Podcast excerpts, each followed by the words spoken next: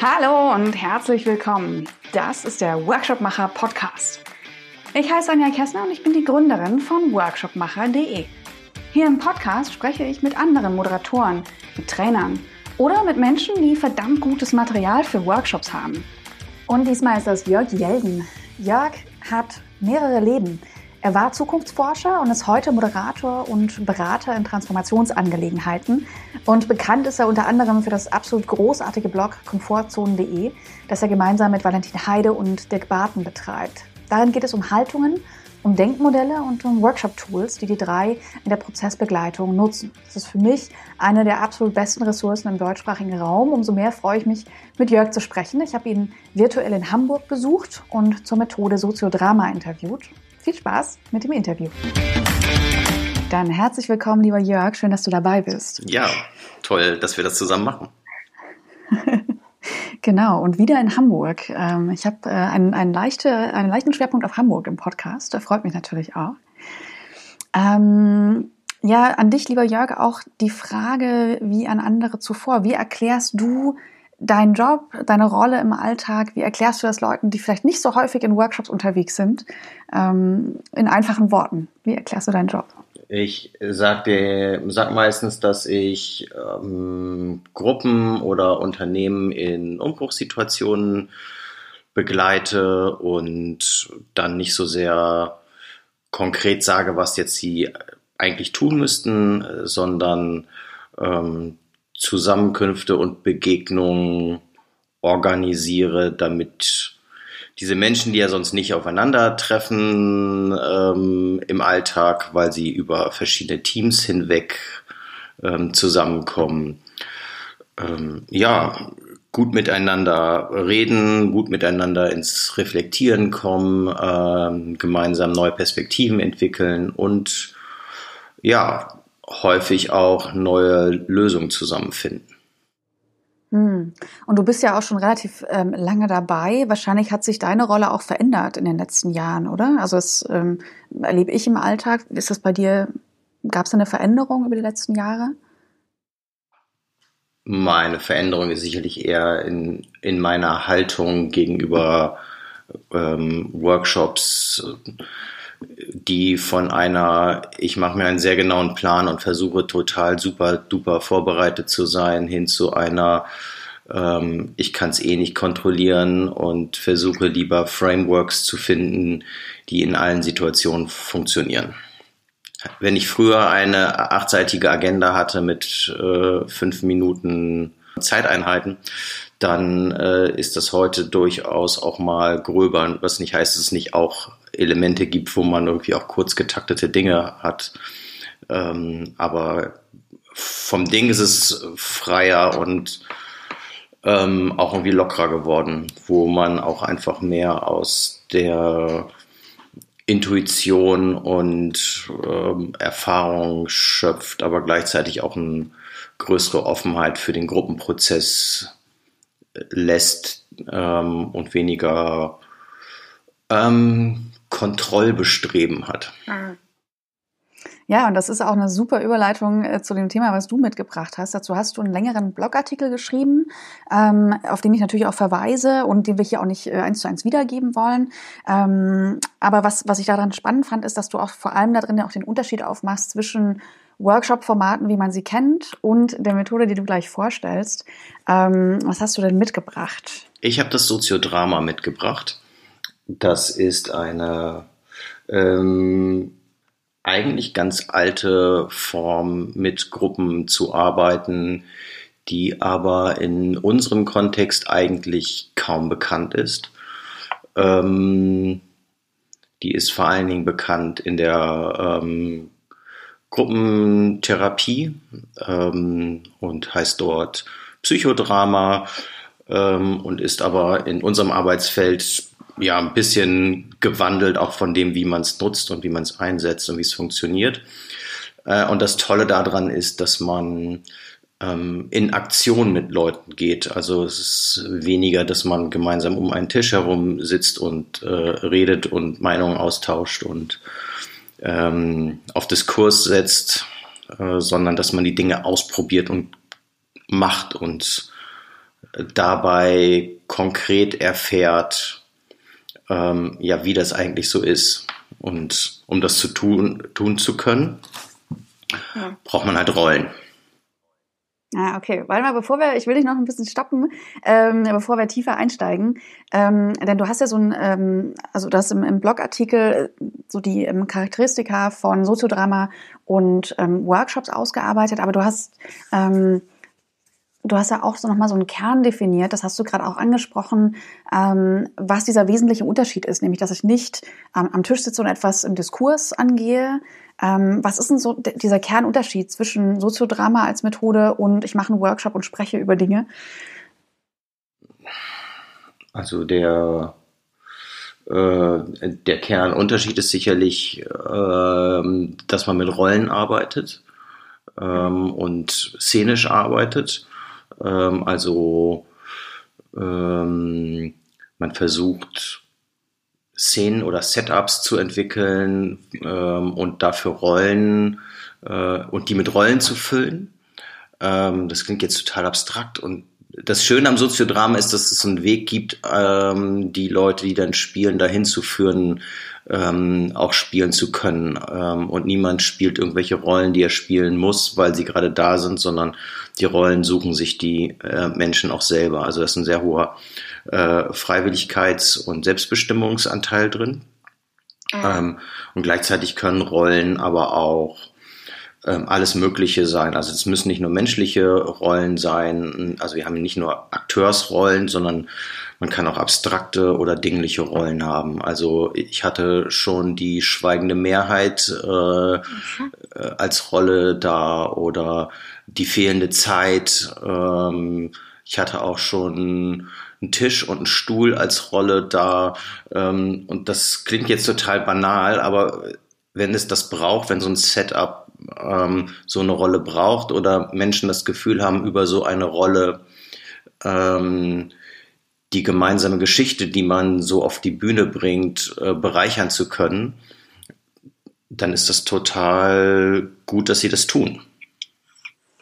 Mm, und so wie ich dich ähm, verstanden habe im Blogartikel, ist es halt vor allem ein ähm, nicht die sachliche Auseinandersetzung, der Diskurs darüber, sondern sich emotional über die Rolle und die Szene, die ich ähm, festmache, wirklich reinzuspüren. Das ist ja eine ganz andere ähm, grundsätzliche Rolle. Ne? Ja, genau. Man hat also am, am Ende vor allen Dingen eine ähm, eine körperliche und emotionale Erfahrung auch gemacht und nicht nur eine, äh, eine kognitive Auseinandersetzung gehabt.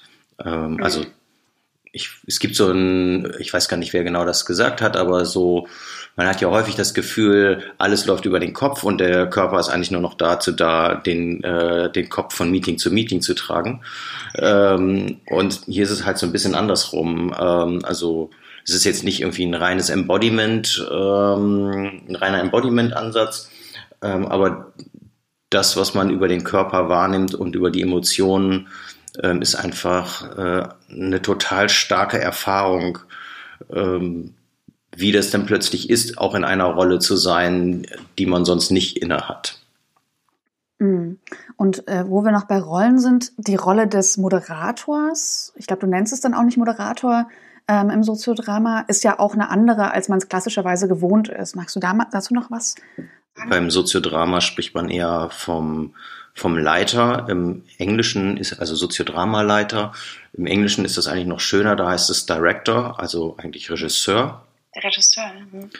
Ähm, und naja, es geht halt damit los, dass man Menschen erstmal über eine Kette von Warm-ups dahin bringt, ja. überhaupt spielen zu können. Und wenn sie dann anfangen zu spielen, ähm, da gibt's halt verschiedene Interventionen in so einem Spiel. Ähm, also erstmal hat man natürlich die Frage, will ich hier gerade dazwischen gerätschen oder nicht? Ähm, braucht es das oder nicht? Ähm, aber wenn man zu dem Punkt kommt, ich will hier gerade ähm, was ergänzen, äh, dann tut man das zum Beispiel über, ähm, dass man sagt, äh, dass man einen Rollenwechsel zum Beispiel äh, vorschlägt. Aha. Wie wäre das zum Beispiel, wenn ihr, äh, könnt ihr euch vorstellen, die Rollen mal zu tauschen, so dass man halt äh, so Protagonist und Antagonist äh, plötzlich äh, die, die Positionen miteinander tauschen. Ah, ähm, oder auch so einen kollektiven Rollenwechsel, wo alle quasi eine Rolle weiterrücken. Also wenn man zusammen im mhm. Kreis steht, dann nimmt man halt ähm, die Rolle des Nachbarn ein und so weiter. Und das ist einfach total krasse Erfahrung, mit einmal so in einer neuen Rolle drin zu sein und das, das ganze ja. Setup ähm, ähm, anders zu erleben. Genau, aber als, mhm. als Leiter ist man dann halt dabei zu gucken, braucht die Gruppe gerade noch etwas, ist dieses Spiel gerade ähm, hat das genug Energie? Geht das irgendwo hin? Es gibt auch immer Leute, die nicht mitspielen, äh, im Sinne von, wie weit hängt da die spielende Gruppe auch den Rest der Gruppe ab. Ähm, also so andere Interventionen, die es dann da zum Beispiel gibt, ähm, ähm, ist nochmal die, die Spielenden darum zu bitten, äh, noch mehr Energie reinzugeben, also das Spiel nochmal größer oder lauter zu machen. Mhm. Klingt ein bisschen nach Impro-Theater, ne? Ja, genau. Das äh, Impro-Theater ist ähm, auch mit, ist eine der vielen Techniken, die daraus entwickelt wurden. Mhm. Oder die dazu Bezüge Spannend, haben, ja. sagen wir so, ist nicht daraus entwickelt, die dazu Bezüge haben. Mhm. Ähm, aber im, der Unterschied zum Impro-Theater ist vor allem, dass man ein viel intensiveres Rollenkonzept hat. Ähm, mhm. Und also man spielt zwar auch assoziativ, aber am Ende äh, ist man viel stärker mit einer Rolle, die man innehat, gerade verknüpft, als ich das beim mhm. Impro-Theater wahrnehme. Dazu muss ich sagen, ich bin selber kein Impro-Theaterspieler, habe keine Erfahrung damit, kann darüber gerade nur mutmaßen. Nee, kann ich, kann ich nachvollziehen. Also ich habe da jetzt auch nicht wahnsinnig viele Erfahrungen, aber es wirkt tiefer als wirklich nur dieses Spiel und das, die Leichtigkeit darin. Es hat eine Leichtigkeit, ähm, ja. aber es hat auch eine, eine Tiefe. Und das ist das Interessante ja, daran. Ja. Ja. Und ich glaube, als Moderator, ähm, also ich habe noch kein Soziodrama angeleitet, aber ich könnte mir vorstellen, dass diese, ähm, dieser Wechsel in der Eigenwahrnehmung, dass der extrem wichtig ist, dass man sich wirklich als, und ich finde das, das Bild so schön, ne, dass man eher ein Regisseur ist von einem, einer Szene, die da stattfindet und eher guckt, okay, was braucht die Szene jetzt? Ähm, als das im Moderieren in einem Workshop normalerweise der Fall ist, wo ich eher versuche, Strukturen zu schaffen, da gibt es natürlich auch Überschnittsbereiche, ja. Aber ich glaube, dieser Rollenwechsel im Kopf ist auch nochmal wichtig, um sowas ähm, gut anzuleiten. Äh, spannend ist, ich würde sagen, nicht, was braucht die Szene gerade, sondern was braucht die Gruppe gerade. Mhm. Ähm, weil am Ende ist es mir egal, ob es eine gute Szene ist oder eine schlechte Szene, aber was braucht die Gruppe gerade? Ähm, beziehungsweise was brauchen dann diejenigen, die im Spiel sind oder auch außerhalb? Ähm, Deswegen, wahrscheinlich ist die stärkste Intervention auch zu, zu das Spiel anzuhalten, zu pausieren und zu fragen, was braucht es jetzt als nächstes? Ist wahrscheinlich mhm. die stärkste Intervention. Ähm, und das passiert auch immer wieder. Und dann kommen halt Leute in neuen Rollen rein. Mhm. Okay, dann lass uns mal ähm, ähm, einsteigen in das Soziodrama. Wir haben jetzt äh, verschiedene Sachen schon, schon beleuchtet. Einmal ähm, die, Roll die verschiedenen Rollen, die drin sind, dass es um eine Szene geht. Ähm, der Moderator ist eher ein, ein Leiter oder Regisseur des Ganzen. Gibt es sowas wie grobe Phasen im Soziodrama, die man abgrenzen kann, die du da durchgehst? Also es gibt drei, die immer abgegrenzt werden, aber ich habe äh, generell mit Phasenmodellen so meine Probleme. Aber okay. die Phasen, die es gibt, sind irgendwie ähm, Warm-ups, Spielphase Sharing. Mhm. Ähm, also sich warm machen für das Spiel, dann das Spiel und dann das gemeinsame Reflektieren über die Sinnhaftigkeit dieses Spiels und die Erfahrungen, die man gemacht hat. Ähm, und natürlich ist die letzte Phase eigentlich die wichtigste. Ähm, deswegen ist es durchaus möglich, dass man ein, ein blödes Spiel hatte, ähm, aber hinten raus ein, ein, gutes, äh, ein gutes Sharing. Ähm, ja. Ich habe das, mir hat das mal die eine Teilnehmerin gesagt, ja, die Aufgabe des Soziodramas ist es ja auch nicht mir zu gefallen, ja. ähm, sondern dass ich darüber Erkenntnismomente gewinne. Ähm, und darum geht's dann. Aber ja, die, die Frage, der sozusagen, deswegen Phasenmodelle sind immer schwierig, weil es zwischen Warm-up und Spiel einfach auch noch so Zwischenmomente gibt, wo gar nicht so ganz klar ist, wann geht das eigentlich von dem einen ins andere rüber. Insbesondere mhm. wenn man dann, meistens startet man ja mit einer groben Fragestellung, aber wenn man dann diese Fragestellung nochmal konkretisiert auf ein Thema oder ähm, auch vielleicht noch konkreter macht auf eine Szene, dann ist man die Frage, ist man da noch im Warm-up oder schon im Spiel? Ist auch gar nicht so wichtig, ne? Aber so, um es methodisch zu verstehen, hilft es ja immer, ein Modell zu haben, äh, wie gut das dann auch funktioniert in der Praxis. Dann ja, vielleicht ein ganz wichtiger Unterschied ist auch, ähm, meistens ist die Spielphase überhaupt nicht vordefiniert. Ähm, das heißt, ich habe in der Regel allenfalls ein Startsetting ähm, und dann entwickelt es sich von dort. Ähm, das heißt, also ganz häufig ist meine Soziodrama-Agenda für einen halben Tag ist eine Seite. Ähm, gegenüber sechs äh, oder fünf, wie es sonst auch häufig äh, ist. Ähm, ja. ja. Okay, wie, was wäre denn ein gutes, vielleicht hast du ein Beispiel, in dem wir das mal gut ähm, durchspielen oder durchsprechen, in dem Fall eher durchsprechen können. Was ist ein gutes äh, Thema oder ein Beispielthema für Soziodrama, was du mal begleitet hast? Es gibt jetzt einige, die ich ähm, äh, gemacht habe. Ähm, so, das das sind so Soziodrama im Kontext von Organisation und äh, Klimakatastrophe. Ähm, zwei Stück, wo ähm, Marie Pascal und ich auch zusammen äh, dran gearbeitet haben, ähm, wo es ja im Prinzip um gesellschaftliches Thema geht. Ähm, das kann aber auch, also ich würde sagen, in sehr vielen Workshops, die wir heute machen, die so, ich sag mal, eher bekannte Workshops sind, haben wir heutzutage so eine Stunde irgendeine soziodramatische Session drin. Ähm, okay. Also immer dann, wenn man eigentlich will, dass Menschen sich nochmal tiefer mit dem Thema auseinandersetzen. Ähm, und dann ist, ist, das Thema eigentlich ähm, egal oder der, der Anlass. Ähm, Okay, Wenn man im Unternehmen arbeitet, dann würde ich immer versuchen, dass man nicht mit den Rollen arbeitet, die auch da sind. Also nicht, dass ich du spiele und du spielst mich, äh, sondern dass man das irgendwie versucht, ein bisschen zu abstrahieren und zu ähm, oder zu verfremden. Ähm, ja. Okay. Aber ich glaube, man kann das ganz konkret machen ähm, über eine ähm, über so eine, wie so eine Spielphase ablaufen kann, über so eine Art von Vignette. Also eine Vignette ist ein, so, so ein, so ein halb geskriptetes, ähm, ein halb geskripteter Ablauf. Ähm, dann würden wir zum Beispiel, wenn wir mit einem Team zusammenarbeiten, ähm, sagen, es geht uns darum, die verschiedenen Perspektiven äh, zeitlicher Art auf ein Team zu bekommen. Und dann würden wir die Leute aufteilen in, ähm, in drei Gruppen und das eine ist das Team der Vergangenheit, das andere ist das Team der Gegenwart und das äh, dritte ist das Team der Zukunft. Dann würde ich denen so am Anfang so, also das heißt, man hat drei kollektive Rollen. Ähm, dann würde ich denen so Introspektionsfragen stellen, so wie geht's dir gerade, was ist dir wichtig, worauf bist du stolz, um halt so ein bisschen in diese Rolle reinzukommen. Und dann hört man sich aus jeder, von jeder Person einen Satz aus dieser Rolle an, aber wirklich nur einen Satz. Äh, und dann gibt es den ersten Rollenwechsel und dann gehen die aus der Vergangenheit in die Gegenwart, die aus der Gegenwart in die Zukunft und die aus der Zukunft in die Vergangenheit.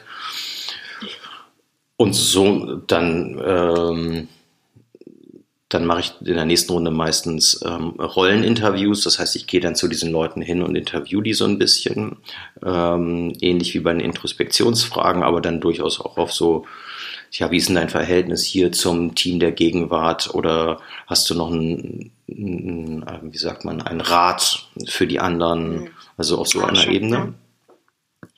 Ähm, und dann gibt es noch eine dritte Runde, die halt auch so ähnlich läuft. Meistens mache ich die dann mit, dass die sich gegenseitig interviewen, also innerhalb dieser Rollen. Also das heißt, wenn ich in der Vergangenheit sitze mit zwei, drei anderen, dann sprechen wir gemeinsam ähm, darüber. Und dann gibt es abschließend einen ähm, Dialog aller drei Rollen, ähm, wo die halt anfangen miteinander zu reden. Und wenn dann da ein größeres Team ist mit, keine Ahnung, so acht, neun, zehn Leuten, dann haben die anderen, dürfen halt über äh, Doppeln zum Beispiel das reinbringen, äh, was die Rollen jeweils gerade nicht sagen, aber denken oder fühlen. Ähm, oder über Taggen können sie auch die Leute, die dann auf diesem Stuhl in der Mitte sitzen, ablösen und selbst in diese Rolle reingehen.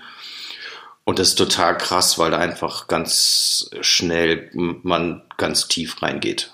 Ähm, mhm, und man bekommt schön. halt ähm, so den gesamten Rundumschlag von wie war das eigentlich früher und wirkt noch immer nach, äh, was sind eigentlich unsere Baustellen jetzt gerade, warum ist das eigentlich so schwer und ähm, was sind mögliche Zukunftsräume, ähm, die ja auch immer implizit auch da sind und aber auch nicht ja. thematisiert sind. Super. Dann hast du vorhin schon gesagt, dass die wichtigste Phase ist die Reflexion am Ende. Wie sieht die denn aus, wenn man jetzt so einen Rundumschlag gemacht hat über Zukunft, Vergangenheit, Gegenwart? Also die läuft meistens so, dass man erst Leute ähm, bittet, aus den Rollen zu berichten, was sie so erfahren und wahrgenommen haben.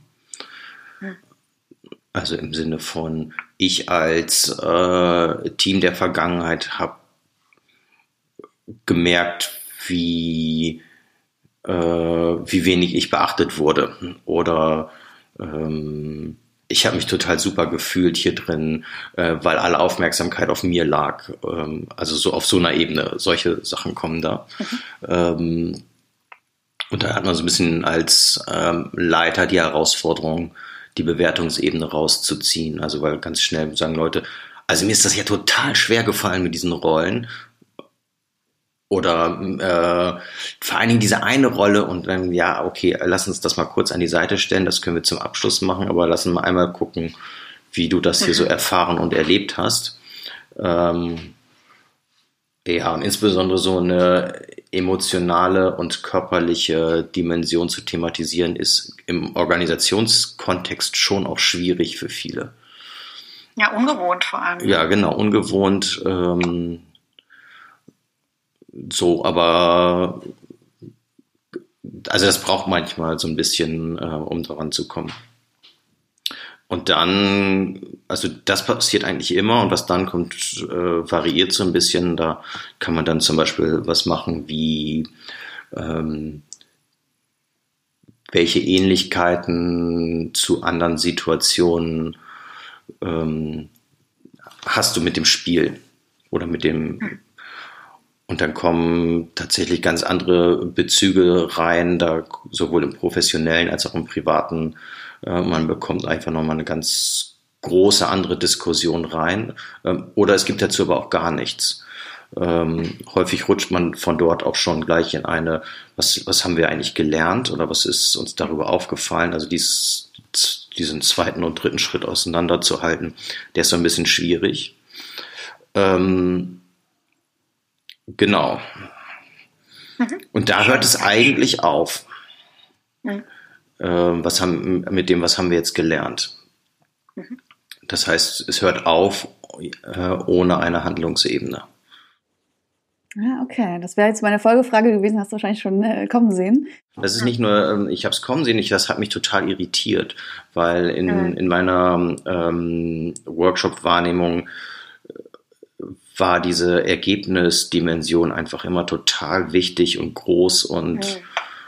ich habe die auch kundenseitig auch gerne auf mich projiziert, dass es einfach, dass da am Ende konkrete Dinge stehen müssen. Mhm. Ähm, und es ist ja auch nicht falsch, aber die Frage ist, ob jede Methode das ähm, leisten muss. Mhm. Und man merkt, glaube ich, schon so im Erzählen, dass ähm, spätestens in diesem Sharing wird es dann auch sehr viel moderativer wieder. Also die Sharing-Runde, die ist dann deutlich näher an dem, wie man so Moderation und Facilitation ähm, auch kennt. Ähm, oder nicht sagen, es ist eigentlich dann, ab, ab da ist es wieder Moderation und Facilitation. Okay. und deswegen kann man natürlich dann einfach hinten dran hängen im Sinne von, äh, was, was machen wir jetzt damit? Also sozusagen dann die Ergebnisdimension reinzuziehen. Ähm, mhm. Aber erstmal geht es nicht darum.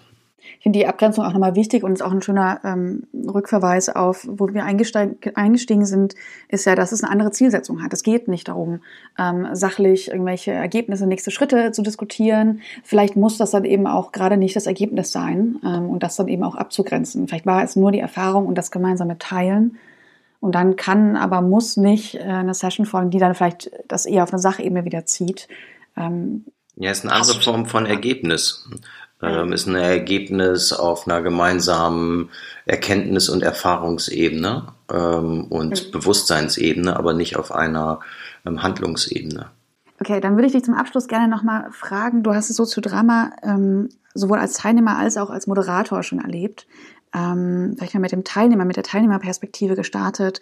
Ähm, wo hattest du mal ein Gefühl oder wann hast du, entsteht so ein Gefühl von, ah, das war jetzt eine ganz interessante neue Erfahrung, die ich vorher nicht hatte, die ähm, mir einen anderen Wert geschaffen hat, als es vielleicht ein Workshop, Workshopform hatte? Ich glaube, ich kann, ähm, also wenn ich in mein allererstes Soziodrama äh, zurückdenke, dann war die allererste Rolle, die ich hatte, ein Baum.